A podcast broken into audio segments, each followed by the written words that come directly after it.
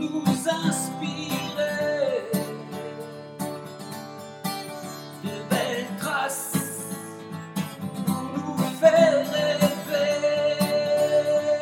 Oh, oh, de belles traces.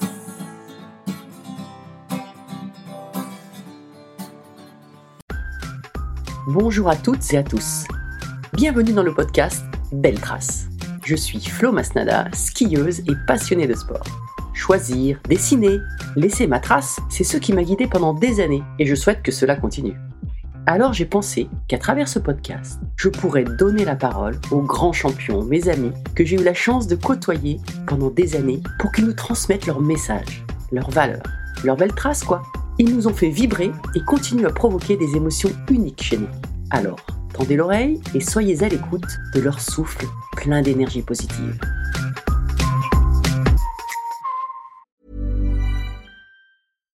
Ready to pop the question? The jewelers at BlueNile.com have got sparkle down to a science with beautiful lab grown diamonds worthy of your most brilliant moments. Their lab grown diamonds are independently graded and guaranteed identical to natural diamonds, and they're ready to ship to your door. Go to BlueNile.com and use promo code LISTEN to get $50 off your purchase of $500 or more. That's code LISTEN at BlueNile.com for $50 off. BlueNile.com code LISTEN.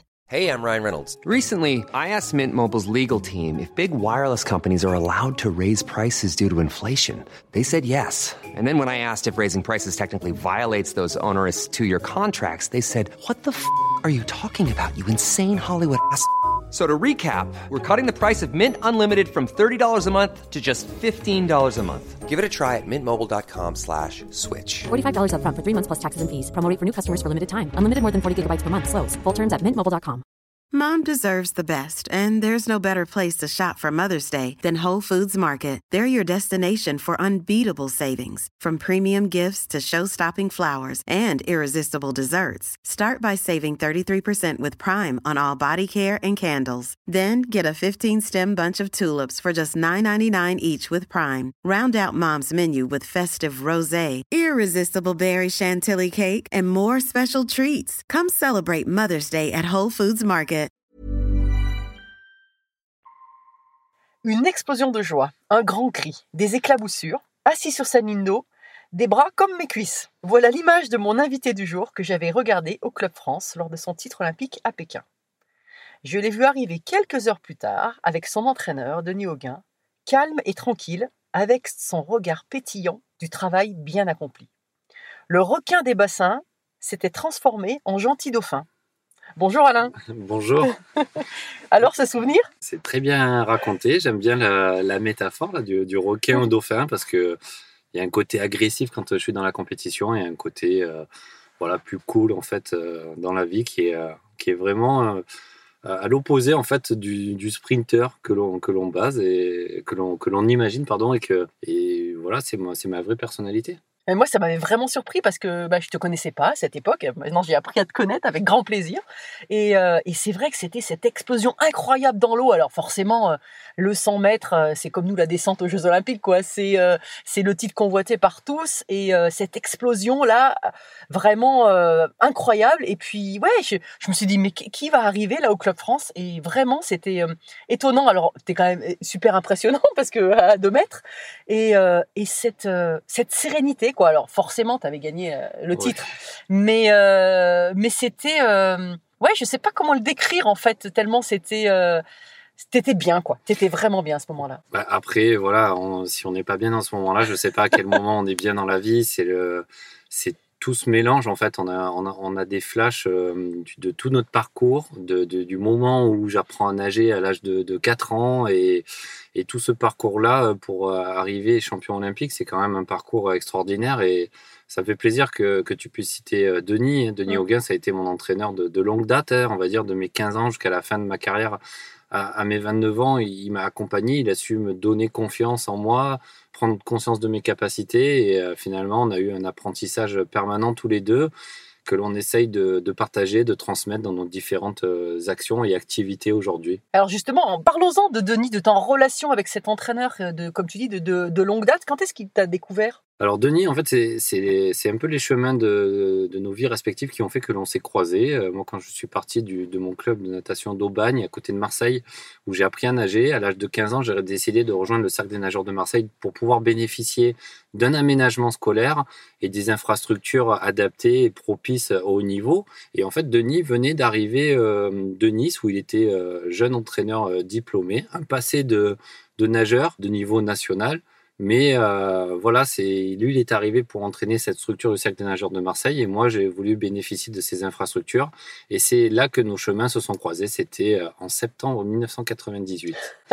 Ah oui, d'accord, c'est la, la date est marquée dans ton esprit comme ça. Oui, la date est, est marquée et puis elle est marquante parce que, en fait, euh, Denis, on a vraiment adhéré au premier abord sur, sur des valeurs communes. Donc moi, j'étais tout grand, tout maigrelet, un peu, un peu frivole et euh, comment dire, un peu difficile à, à canaliser. Et lui a été, euh, avait déjà cet esprit assez, euh, assez cartésien, assez euh, limite une discipline militaire en fait à, à l'entraînement. Donc euh, le changement euh, et de rythme d'entraînement a été radica- radical, mais aussi le changement d'entraîneur, parce qu'en fait je suis passé de 5 entraînements à 10 entraînements par semaine, à un endroit géographique qui était à à peu près 30-40 minutes de, route tous les jours, donc il fallait être à 6h30 dans l'eau. Le matin, la jo- journée de cours, le deuxième entraînement 17h-19h, retour à la maison assez tardif. Donc euh, voilà, une un grand plongeon dans le, dans le haut niveau avec toute euh, l'exigence que, que cela requiert. Tu le sais très bien, c'est, c'est un travail de tous les jours, de tous les instants. Et grâce à ces valeurs partagées, en fait, je pense que ça a été plus facile pour faire passer des messages, même si euh, la route a été longue et on a eu euh, à certains moments euh, des désaccords qui ont engendré des discussions, des, parfois des discussions très longues, des, grosses remises en question euh, avec des échecs plus tard dans, notre, dans notre parcours, mais là j'ai plus envie de dire dans mon parcours parce que ce sont mes échecs et ce sont nos réussites. Voilà, il a, il a eu un rôle fondamental euh, là-dedans dans, mon développement personnel et il a fait partie de, de ma vie de sportif, il fait partie de ma vie tous les jours dans, dans ma reconversion parce qu'on est resté très proches et, Génial. Et c'est vraiment voilà sur ces valeurs-là que l'on a accroché. Et c'est grâce à ces valeurs qu'on a su bâtir et construire une, une carrière euh, de sport de haut niveau et de très haut niveau par la suite. J'adore quand tu dis euh, ce sont mes échecs et nos réussites, quoi. C'est quand même. Ouais, euh, franchement, pour connaître pas mal de, de sportifs ou de personnes dans la vie en général, c'est assez rare, quoi, comme réflexion. Oui, alors euh, je ne sais pas si lui il a cette, euh, cette même analyse, mais euh, encore une fois, on se fait un sport individuel, la natation, on s'entraîne en équipe au quotidien, on est dans un groupe d'entraînement. Et lui, son objectif, c'est de faire en sorte que le groupe progresse. Et euh, il va se baser sur euh, certains éléments forts du groupe pour faire une planification. Et après, c'est au groupe d'adhérer à ses, à di- directives, à ses, à ses conseils, à ses prérogatives, en fait. Et euh, quand on arrive le jour de la course et qu'on fait une bonne performance ou une contre-performance, eh bien, on est, on s'en prend qu'à nous-mêmes en fait quand on a fait une contre-performance parce que des fois on a du mal à mettre en phase euh, les, euh, ou surtout à mettre en application les conseils que l'entraîneur nous Mm. donne. Et donc on se sent, euh, on se sent beaucoup plus fautif et responsable quand on fait une contre-performance en se disant mais c'est vrai il m'avait dit de faire ci, il m'avait dit de faire ça, de pas, de partir moins vite, de poser ma nage et j'ai pas réussi à le faire. Et finalement cette contre-performance elle est que de ma faute en fait.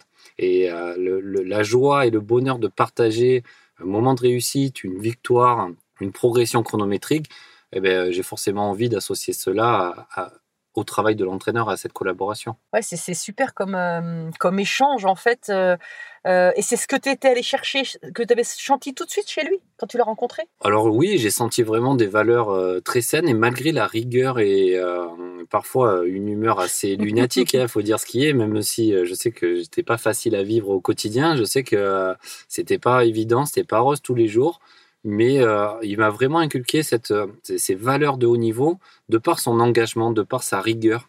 Jamais il a, il il a été absent de manière euh, inappropriée ou jamais il est arrivé en retard à un entraînement. Il restait là longtemps après l'entraînement aussi. Donc, le fait d'être immergé dans cet environnement et de voir ce, de par son attitude et son comportement, cette exigence qui s'appliquait à lui-même, il était beaucoup plus légitime en fait de nous dire d'être très exigeant avec avec nous-mêmes aussi. Donc euh, c'est un modèle en fait de, conduite, c'est un modèle de valeur en fait dans la vie euh, dans lequel on se retrouve assez rapidement. Et même si euh, le fait de s'apprivoiser en fait a, pris a pris quand même pas mal de temps, je dirais ça a pris 2, 3, 4 ans pour vraiment apprendre à se faire confiance, à se confier l'un l'autre.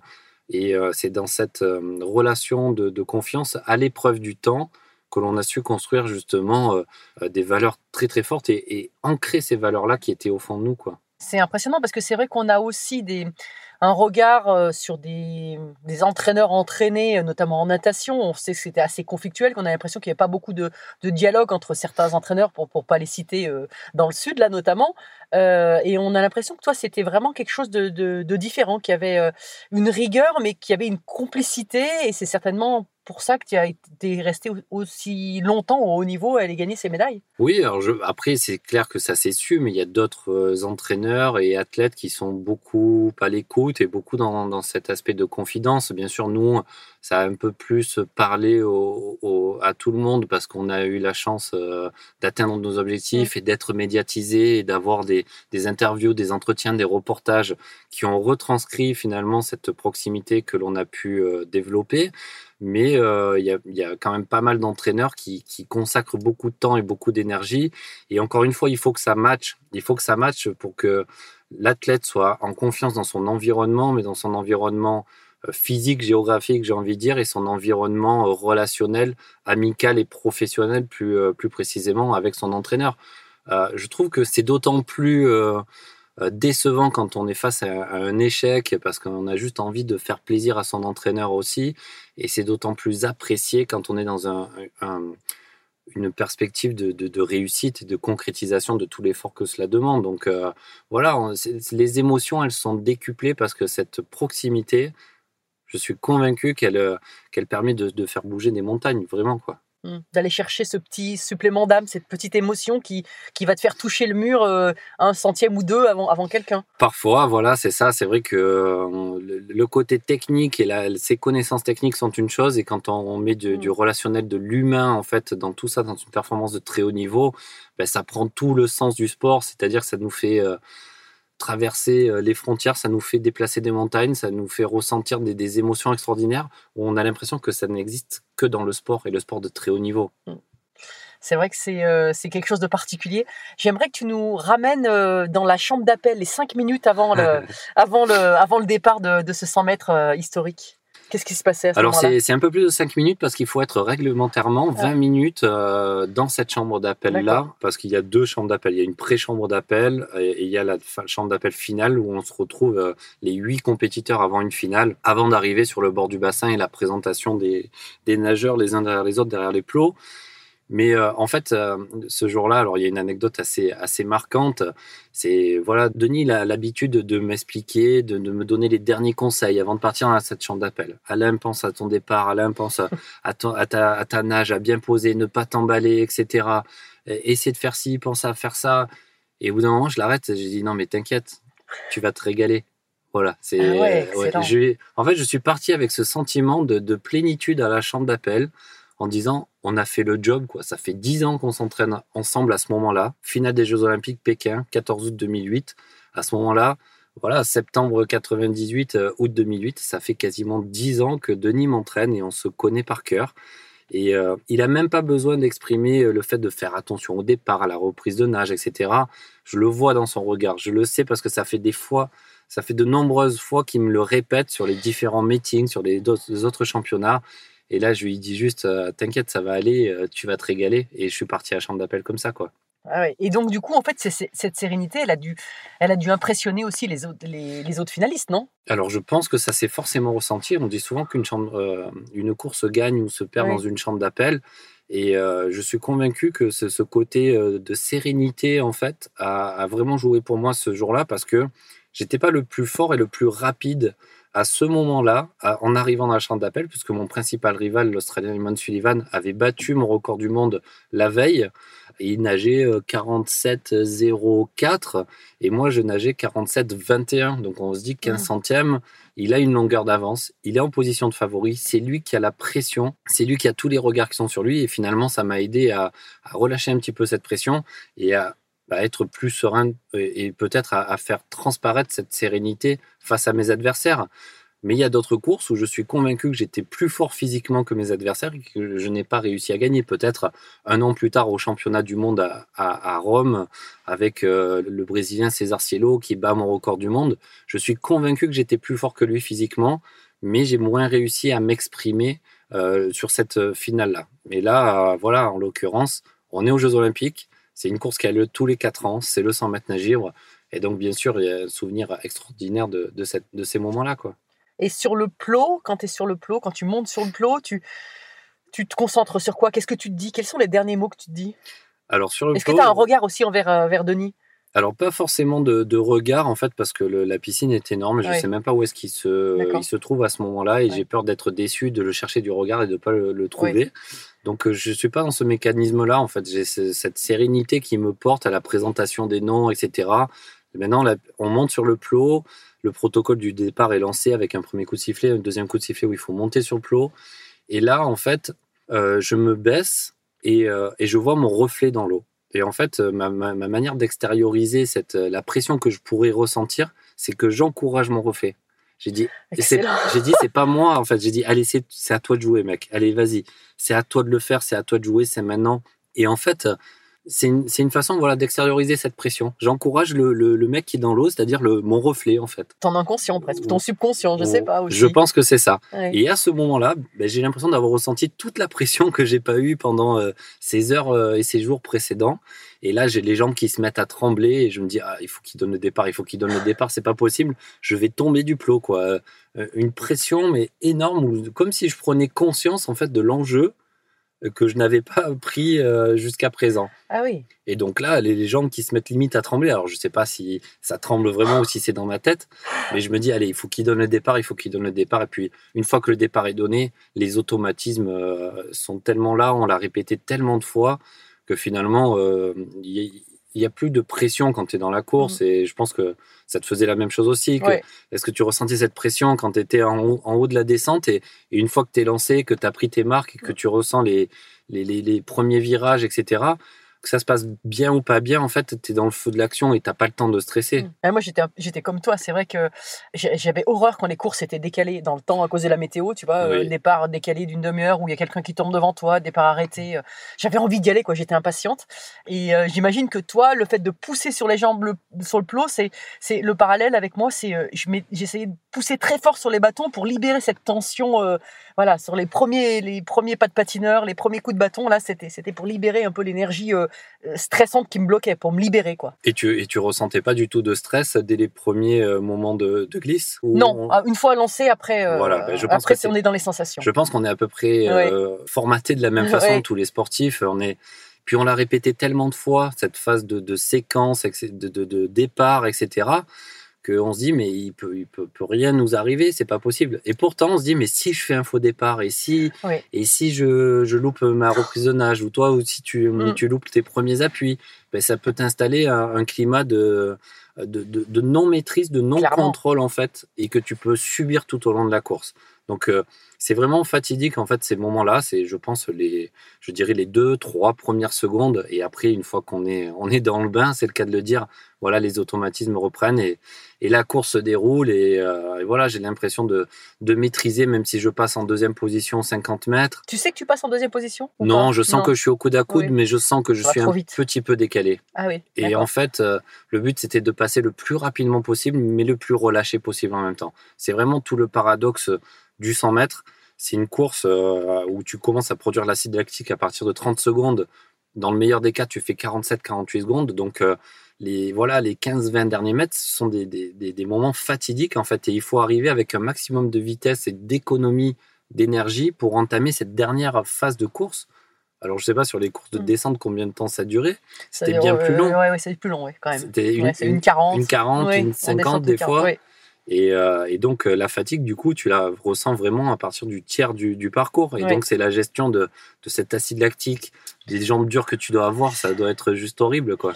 Oui, mais je pense que c'est un peu comme toi, tu t'es centré, tu te centres sur d'autres choses, quoi. Sur, tu veux toujours aller plus. Enfin, moi, j'étais plus centré sur le sur ce que j'avais à faire, quoi, plutôt que d'analyser où là j'ai mal. Non, moi, je continuais euh, jusqu'au Ouais. bout, quoi. Vraiment. euh. Donc, on a, on a, et parfois, on a des plus ou moins de facilité, je trouve, euh, enfin, du moins de ce que j'ai ressenti Mm. dans mon parcours, plus ou moins de facilité à gérer Cette cette douleur. douleur, Mm. cette difficulté, le fait d'être un petit peu en retrait par rapport aux- aux adversaires. Euh, ben là, justement, il y avait une certaine forme d'acceptation. Je savais que je nageais à côté du recordman du monde. Et je me suis dit, ben, si je passe un petit peu derrière, euh, aux 50 mètres, et ben, c'est pas un drame. Ouais. Et, et là où ça m'a inspiré beaucoup confiance, c'est que Denis avait analysé la course d'Eamon Sullivan, mon principal rival. Il avait vu que les 25 derniers mètres, je nageais en moyenne sur les dernières courses euh, qui avaient été faites dans l'année, entre 2 et 3 dixièmes un petit peu plus vite que lui. Donc il me dit, si tu passes avec lui aux 75 mètres, donc à 25 mètres de Mm. l'arrivée, tu as toutes tes chances de toucher devant. Et donc, tac, ça ne loupe pas. Positif. Ça ne Ouais, ouais. pas, j'arrive aux 75 mètres, je me sens au coude à coude avec lui. Et puis là, c'est vraiment le moment où on rentre dans le dur de la course, etc. Et je me suis dit, bon, il m'a dit que si je passais à côté, j'avais toutes mes chances de toucher devant. Donc, euh, ok, j'y vais, j'y vais, je reste lucide, j'essaie de garder euh, cette efficacité, ce relâchement malgré la tension, etc. Et euh, voilà, j'ai ces, ces derniers 25 mètres, je, je les raconte quelques fois, mais j'ai des flashs en fait de toute ma vie, à chaque mouvement Excellent. où j'ai un flash, euh, je fais le bras gauche, j'ai un flash où je suis en train d'apprendre à nager à l'âge de 4 ans. Le, coup de bras d'après, j'ai l'impression de me retrouver euh, deux mois avant les Jeux Olympiques, au bout de la piscine, limite en chialer, à chialer en me disant mais c'est trop dur, j'arriverai jamais, j'aurai trop de pression. Le mouvement d'après, je me revois avec mes parents, le mouvement d'après avec mes amis, etc. Et, flash, et, tout en restant lucide dans la course, tout en restant vraiment euh, en même temps acteur et spectateur de, de, de, de ma performance sur ce moment-là. quoi. Et, euh, et voilà, le but, c'est de rester efficace, lucide jusqu'au bout. Et puis le dernier mouvement, je sais que ça va se jouer là. Donc, tu es juste épuisé. t'es- t'es- ton cerveau, il te dit stop, stop, stop depuis 15-20 secondes. Et ton corps, il, il te dit il faut y aller, il faut y aller. et là, voilà, je touche le mur et je sens que je peux être devant. Et il n'y a que la vision de, de- de- du chrono euh, d'affichage, en fait, où je me rends compte qu'il y a mon, le numéro 1 en face de mon nom. Et là, je me dis, ah, j'ai gagné, c'est super, j'ai gagné une- la finale. Ah oui, mais non, mais c'est, c'est la finale des Jeux. en fait, c'est- c'est- il m'a fallu quelques secondes pour réaliser, mais c'est la finale. Et oui, mais c'est la finale des Jeux, donc c'est pas n'importe quelle finale. Donc euh, voilà, je trouve que cette course, elle est, elle est assez symbolique de mon parcours et de mon histoire avec Denis, de cette relation. Et c'est beaucoup plus facile d'en parler parce que ça a été euh, une Mm. belle victoire, en fait. Voilà. Et cette médaille d'or, qu'est-ce qu'elle a changé dans ta vie après? Pff, ben, elle, a, elle a changé beaucoup de choses parce qu'il a fallu, euh, il a fallu apprendre à gérer euh, beaucoup de choses extra-sportives. Euh, c'est un peu la rançon de la gloire. Donc, euh, d'un côté, je me dis, j'ai pas le droit de m'en plaindre parce que sans se leurrer aussi et, être tout à fait honnête et franc, c'est à partir de ce moment-là où je commence à gagner ma vie dans la natation. Oui, J'ai- oui, j'ai bien sûr. 25 ans. Mhm. Là où j'ai commencé à appre- apprendre à nager deux fois par jour, c'était 10 ans auparavant. Donc, tu as l'impression de récolter un peu les fruits de tes efforts. Et, et au-delà du fait que tu gagnes ta vie, que tu sois plus autonome, etc., ça n'enlève en rien les ambitions futures que tu as en disant ben, Ok, je suis champion olympique, j'ai nagé tel chrono. Qu'est-ce que je peux faire pour améliorer de quelques petits centièmes, en fait? Et c'est ça qui a été mon moteur depuis mon plus jeune âge, c'est de progresser chronométriquement. Et d'en arriver à un jour où mon, ben, finalement, mon meilleur chrono quelques mois avant est devenu le record du monde. Et malgré cela, j'ai encore et toujours identifié des, euh, des problématiques, des items sur lesquels je pouvais progresser.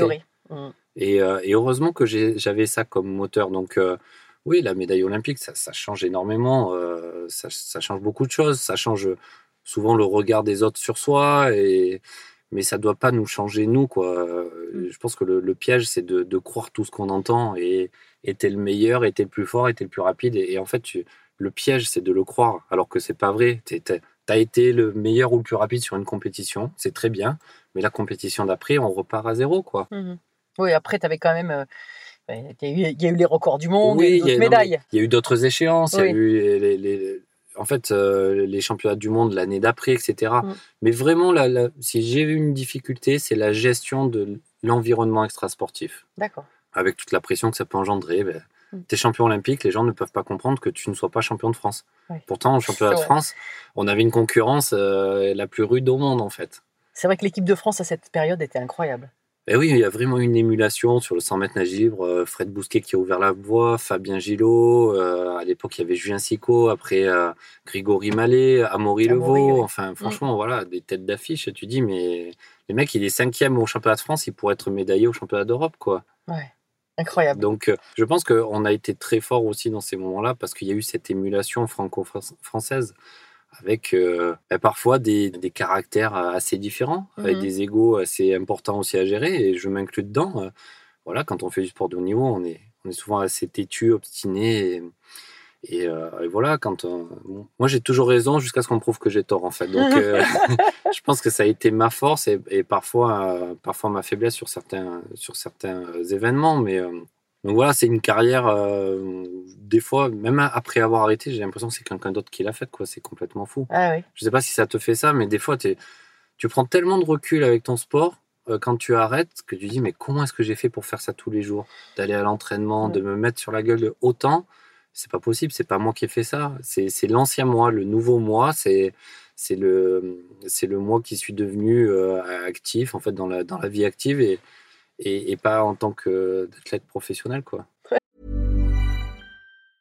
Hiring for your small business? If you're not looking for professionals on LinkedIn, you're looking in the wrong place. That's like looking for your car keys in a fish tank. LinkedIn helps you hire professionals you can't find anywhere else, even those who aren't actively searching for a new job but might be open to the perfect role. In a given month, over 70% of LinkedIn users don't even visit other leading job sites. So start looking in the right place. With LinkedIn, you can hire professionals like a professional. Post your free job on linkedin.com/people slash people today. Quality sleep is essential. That's why the Sleep Number Smart Bed is designed for your ever evolving sleep needs. Need a bed that's firmer or softer on either side? Helps you sleep at a comfortable temperature? Sleep Number Smart Beds let you individualize your comfort so you sleep better together. JD Power ranks Sleep Number number 1 in customer satisfaction with mattresses purchased in-store. And now, save 50% on the Sleep Number limited edition Smart Bed for a limited time. For JD Power 2023 award information, visit jdpower.com/awards. Only at a Sleep Number store or sleepnumber.com. C'est clair. C'est clair, mais je pense que nous, dans le ski, on, est plus dans des sens. On a, la chance de pouvoir euh, continuer à skier après euh, de manière euh, au niveau du plaisir. Tu connais, tu connais ça parce que tu es, un très bon skieur et en poudreuse, par exemple. tu es parti faire du ski en poudreuse. Et, et je crois que c'est vraiment, c'est vraiment quelque chose qu'on peut, qu'on peut retrouver euh, hors compétition en ski. Oui, bah, il y a le plaisir après, il y a le plaisir de nager, où moi je vais nager sans regarder le chrono parce que une fois que tu as, cette maîtrise technique, c'est vraiment grisant. Quoi. Euh, alors, euh, c'est clair que le, le, ski, il y a un côté assez ludique et mm. le côté de partage quand tu pars avec des potes, etc. Tu les, tu les emmènes dans des endroits super sympas. Euh, et tu peux leur donner des conseils. Et j'ai eu la chance de mmh. bénéficier de tes conseils aussi.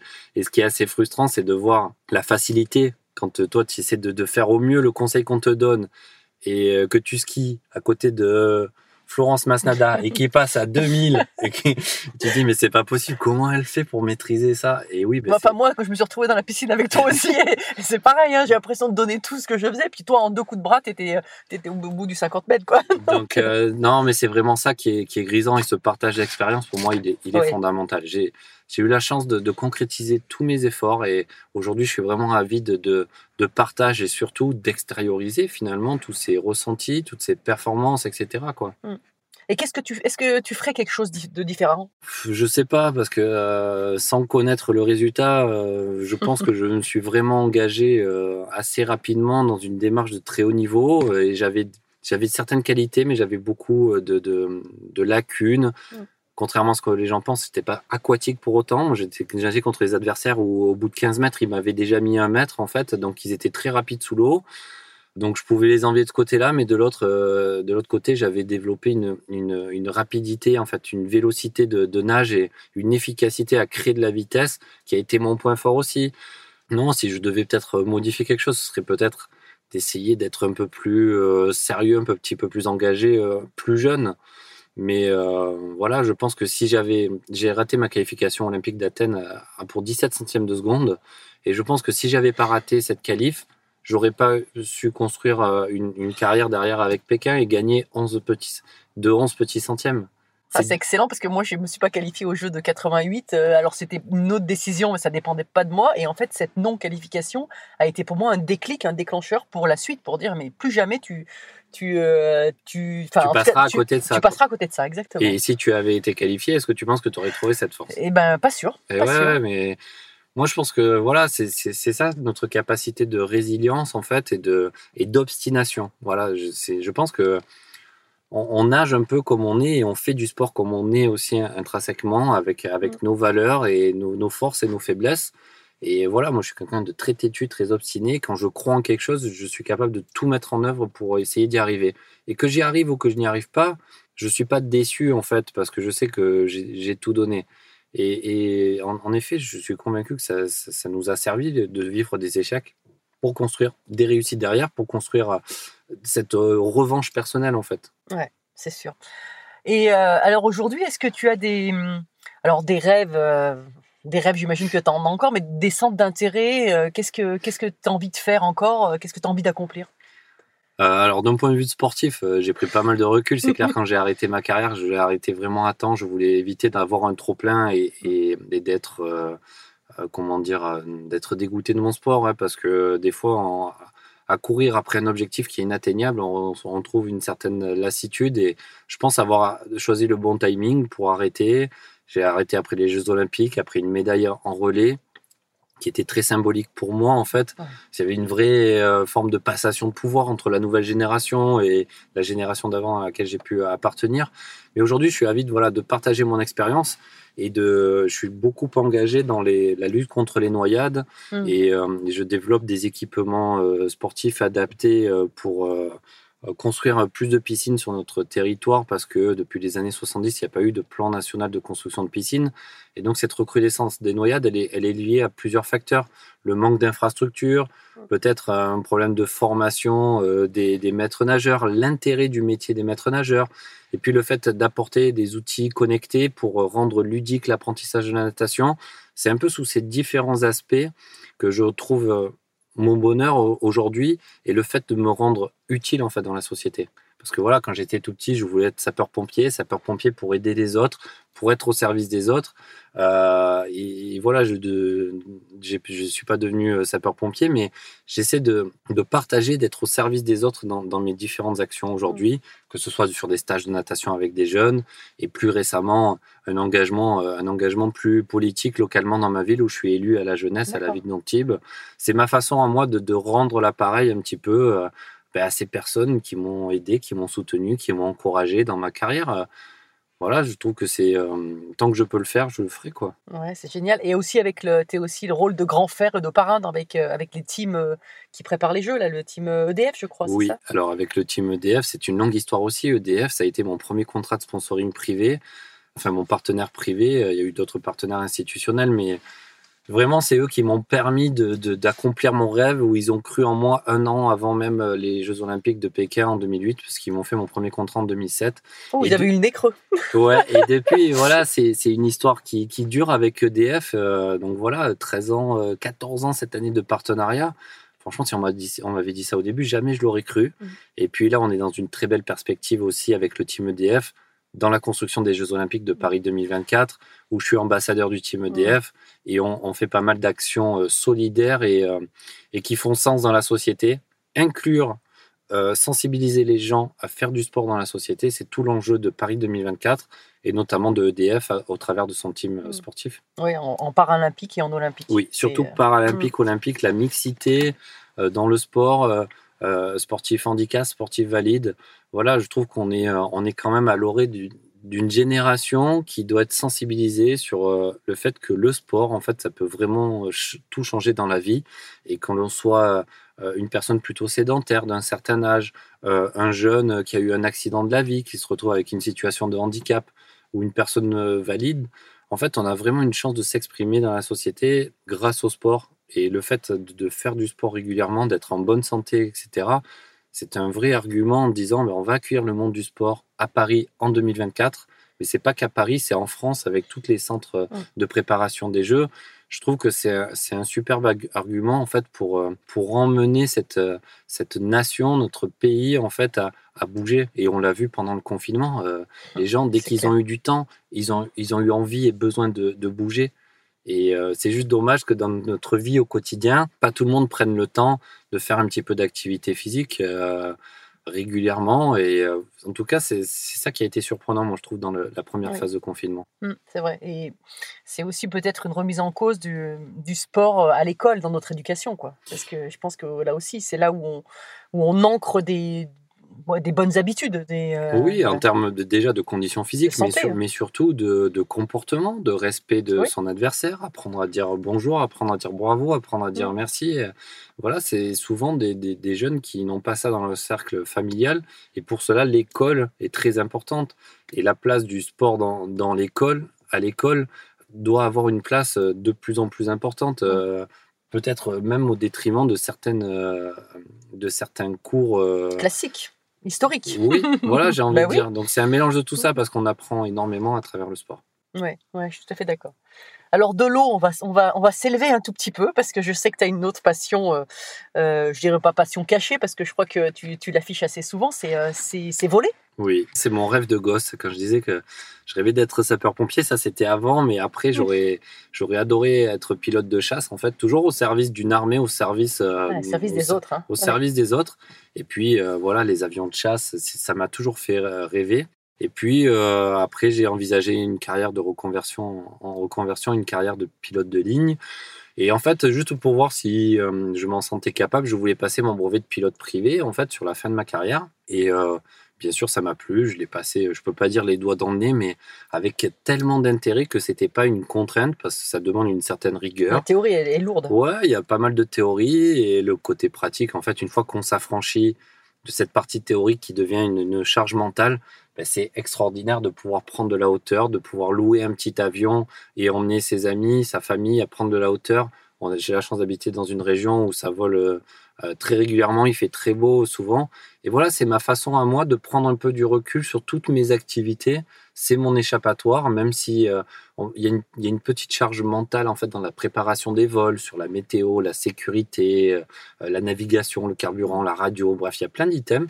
Une fois qu'on maîtrise un petit peu cela, ben, on prend encore plus conscience que d'être dans les airs, en fait, c'est ben, c'est juste génial et ça permet de prendre du recul et de la hauteur un peu sur tout ce que je fais au quotidien. Donc c'est mon échappatoire. Ouais, ça, ça ce qui me rappelle aussi, c'est, euh, quand je t'entends parler, je vois aussi, euh, bah, je, tu fermes les yeux, je vois que tu t'imagines dans les airs là, et euh, je me dis aussi, c'est encore une, des sensations de glisse, quoi, parce qu'en fait, tu es dans une sensation de glisse dans l'eau, tu es dans une sensation de glisse dans l'air, et, euh, et donc tu skis très bien aussi, donc sensation de, de glisse dans le ski. Je pense que tu es, dans cette recherche aussi là. hein. Oui, je pense que c'est alors ouais, c'est une bonne remarque. C'est le fait de, de glisser, c'est surtout entre guillemets d'aller de l'avant et, Tu fais de la moto aussi? Oui, Ouais, et comme ouais. le comme le temps s'écoule en fait et qu'il est irrattrapable, en fait, ça permet l'aéronautique, ça demande beaucoup d'anticipation, beaucoup de visibilité. En, en- en voiture, on est en panne, on met les warnings, on se met sur la bande d'arrêt Mm. d'urgence. En avion, on ne peut pas anticiper euh, une panne ou quelque chose comme ça. euh, enfin, on peut pas partir sans, sans tout anticiper. Et, et moi, j'ai besoin de visibilité, j'ai besoin d'anticipation. Et dans mon parcours de sportif, j'ai eu besoin de poser des questions à Denis pour savoir pourquoi on faisait euh, cet entraînement, pourquoi on faisait cette série et pas une autre, pour comprendre en fait. Et donc, euh, c'est là où je me retrouve en fait, euh, que ce soit la, la glisse par le ski ou le fait d'évoluer dans les trois dimensions, ou dans l'eau ou dans l'air. En fait, ça demande beaucoup d'anticipation et de visibilité pour apprécier pleinement le moment présent en fait. Donc, Ouais. c'est en fait c'est avoir une longueur d'avance pour se dire, ben, ok, là je suis en train de faire ça, ben, je peux kiffer ce petit moment-là parce qu'après je sais qu'il il, il peut se passer ça, il peut se passer ça, mais je l'ai prévu, je l'ai anticipé et pour éviter d'avoir un sentiment de panique euh, sur un imprévu quoi. C'est un peu ma façon de, de voir les choses. Ah, c'est génial. Et euh, est-ce que dans finalement dans ta vie aujourd'hui, est-ce que tu as une, euh, on dit en, en anglais un motto, une devise euh, qui te qui te drive Alors, je sais pas si c'est aujourd'hui ou ça l'a été tout le temps, mais euh, franchement, il y a une, des, Denis écrivait des fois des petites anecdotes en fait sur les murs et euh, sur les, les tableaux d'entraînement. Et un jour, il a écrit quelque chose qui m'a marqué. Et euh, ça rejoint un petit peu, euh, un petit peu ma devise que j'ai moi avant ça, c'est exister, c'est insister. D'accord. Exister, Exister, c'est insister. Et euh, pour voilà, on a beau réussir ou avoir des échecs, et ben il faut recommencer, il faut se remettre en question, il faut se remettre au boulot. Et de, de là, ça m'a réconforté cette, ce fameux motto que tu me dis. C'est pour moi, dans la vie, tout se paye en fait. Je me, dis- je me dis que dans la vie, tout se paye en bien ou en mal. Donc euh, si je fais des choses bien, un jour, je serai récompensé par ces choses bien que je ferai. Alors ça arrivera peut-être dans trois jours, dans trois mois, dans 30 ans, euh, j'en sais rien, mais je sais que si, si j'adopte au quotidien euh, une attitude de, bienveillance, etc., je serai forcément récompensé. Mais je me force pas à être bienveillant ou à l'écoute, etc. Je suis comme ça de nature. J'arrive juste mieux à l'exprimer parce que euh, le fait de faire du sport de haut niveau, ça m'a permis de, de, de m'ouvrir plus facilement. J'étais assez frustré, assez. euh, quand j'étais jeune, j'étais très introverti, très timide, très réservé. Et voilà, aujourd'hui, tu vois, je parle bien plus que toi sur une interview. Donc, Ah bah oui, mais je suis là pour faire, faire- parler, c'est pas à moi de parler. non, mais aujourd'hui, des fois, je me dis, je parle, je parle sûrement trop. Mais, ah non, euh, non, c'est fantastique. Mais en fait, voilà, ça me, ça me, ça me, ça me plaît, en fait. Donc, euh, donc voilà, dans la vie, tout, tout se paye. Donc, euh, je me dis qu'en travaillant dur, un jour, je serai récompensé. J'ai vu que dans le sport, ça marchait. donc, euh, je pense que dans la vie, j'ai pas, pas du tout à me plaindre. J'ai, voilà, j'ai, j'ai une femme extraordinaire, j'ai mes amis euh, très chers autour de moi. Euh, voilà, je suis, je suis plutôt heureux, épanoui, je suis en bonne santé. J'essaie d'entretenir cette bonne santé, même si euh, mon corps euh, Mm. prend un petit peu de l'âge. eh ben, j'essaie d'avoir une activité physique régulière, le sport, santé, bien-être, etc. Je suis en plein dedans. Et encore une fois, euh, voilà, ça permet de recouper avec l'accueil des Jeux Olympiques à Paris en 2024, de se dire ben, à chacun son défi, de, son défi sportif, son défi professionnel, etc. Mais euh, il y en a pour qui faire un footing de, de 30 minutes, euh, c'est une routine et c'est euh, c'est dérisoire. Et pour d'autres, c'est un peu le bout du monde. Et en fait, chacun a son objectif et euh, il n'y a, a aucune, aucune notion de jugement par rapport à ça. Tu vois, même si moi je suis content, je, quand j'apprends à skier, je me dis, Ah, c'est génial, j'arrive à faire ça, j'arrive à ressentir ça. Et quand je te vois passer à côté, je dis, bon, ok, ça remet, ça nous me remet les pieds sur terre, etc. Et bien, exactement comme quand je suis dans l'eau, c'est pas parce que je suis à l'aise dans l'eau aujourd'hui techniquement que je vais voir quelqu'un qui galère, je vais le juger, je vais lui dire, ah, il est nul, il sait pas faire ci, il sait pas faire ça. Au contraire, j'ai juste envie de dire, prends le temps de, de glisser, prends le temps de respirer, essaie de prendre un, un petit artifice. Garder ton bassin haut, je me rappelle, tu l'avais dit, dans l'eau. d'avoir un artifice comme euh, un tuba, des plaquettes, des choses comme Ouais. ça, qui vont te permettre de, de voir que cette glisse, en fait, elle est juste, euh, elle est juste fascinante, elle est juste addictive, en fait. Une fois que tu as senti cette glisse, eh ben, tu dis, ah, c'est juste génial. Et donc, euh, voilà, à vite de, de partager ces, ces petits conseils-là, quoi. Ah, c'est génial. Alors, pour finir, la dernière question traditionnelle de mon podcast, j'ai pas encore dit, mais il s'appelle Belle Trace. Qu'est-ce que c'est pour toi, finalement, une belle trace?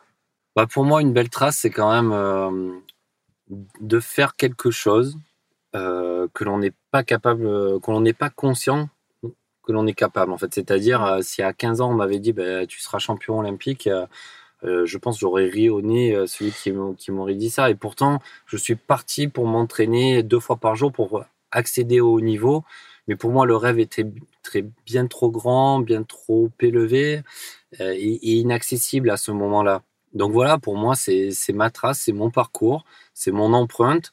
Et on laisse tous, euh, qu'on le veuille ou non, en fait, une empreinte euh, dans notre passage quand on, quand on fait du sport, quand on s'investit dans un domaine qui nous passionne. On est prêt à y aller sans compter.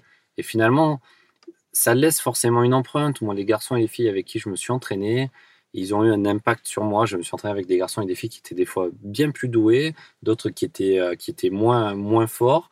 Mais euh, il n'y a pas eu ce jugement de, de valeur euh, enfin de, par rapport à cette performance. Et donc, il faut faire les choses avec, euh, avec de l'engagement, avec du panache, avec, avec de la motivation, et on laissera forcément une trace, même si on s'en rend pas compte. Donc, pour moi, c'est ça, c'est c'est tracer sa voie, et, et sa voie, elle est, elle est comme on est nous, on est unique, on est unique sur Terre, toutes et tous.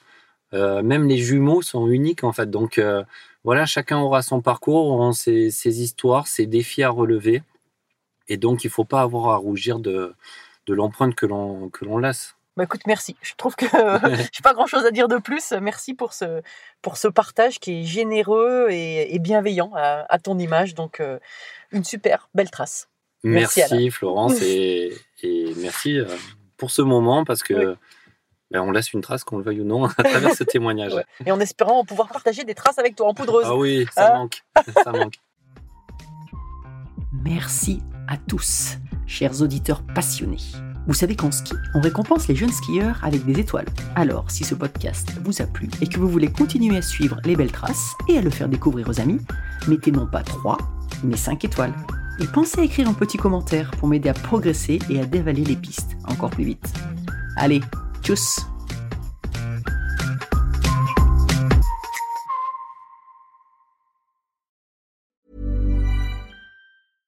Imagine the softest sheets you've ever felt. Now imagine them getting even softer over time. That's what you'll feel with Bowl and Branch's organic cotton sheets. In a recent customer survey, 96% replied that Bowl and Branch sheets get softer with every wash. Start getting your best night's sleep in these sheets that get softer and softer for years to come. Try their sheets with a 30-night guarantee. Plus, get 15% off your first order at bowlandbranch.com. Code BUTTERY. Exclusions apply. See site for details. Hi, I'm Daniel, founder of Pretty Litter. Did you know cats tend to hide symptoms of sickness and pain? I learned this the hard way after losing my cat, Gingy. So I created Pretty Litter, a health monitoring litter that helps detect early signs of illness by changing colors, saving you money and potentially your cat's life. Pretty Litter is veterinarian developed, and it's the easiest way to keep tabs on your fur baby's health right at home. Go to prettylitter.com and use code ACAST for 20% off your first order and a free cat toy. Terms and conditions apply. See site for details. Mom deserves the best, and there's no better place to shop for Mother's Day than Whole Foods Market. They're your destination for unbeatable savings, from premium gifts to show-stopping flowers and irresistible desserts. Start by saving 33% with Prime on all body care and candles. Then get a 15-stem bunch of tulips for just $9.99 each with Prime. Round out Mom's menu with festive rosé, irresistible berry chantilly cake, and more special treats. Come celebrate Mother's Day at Whole Foods Market.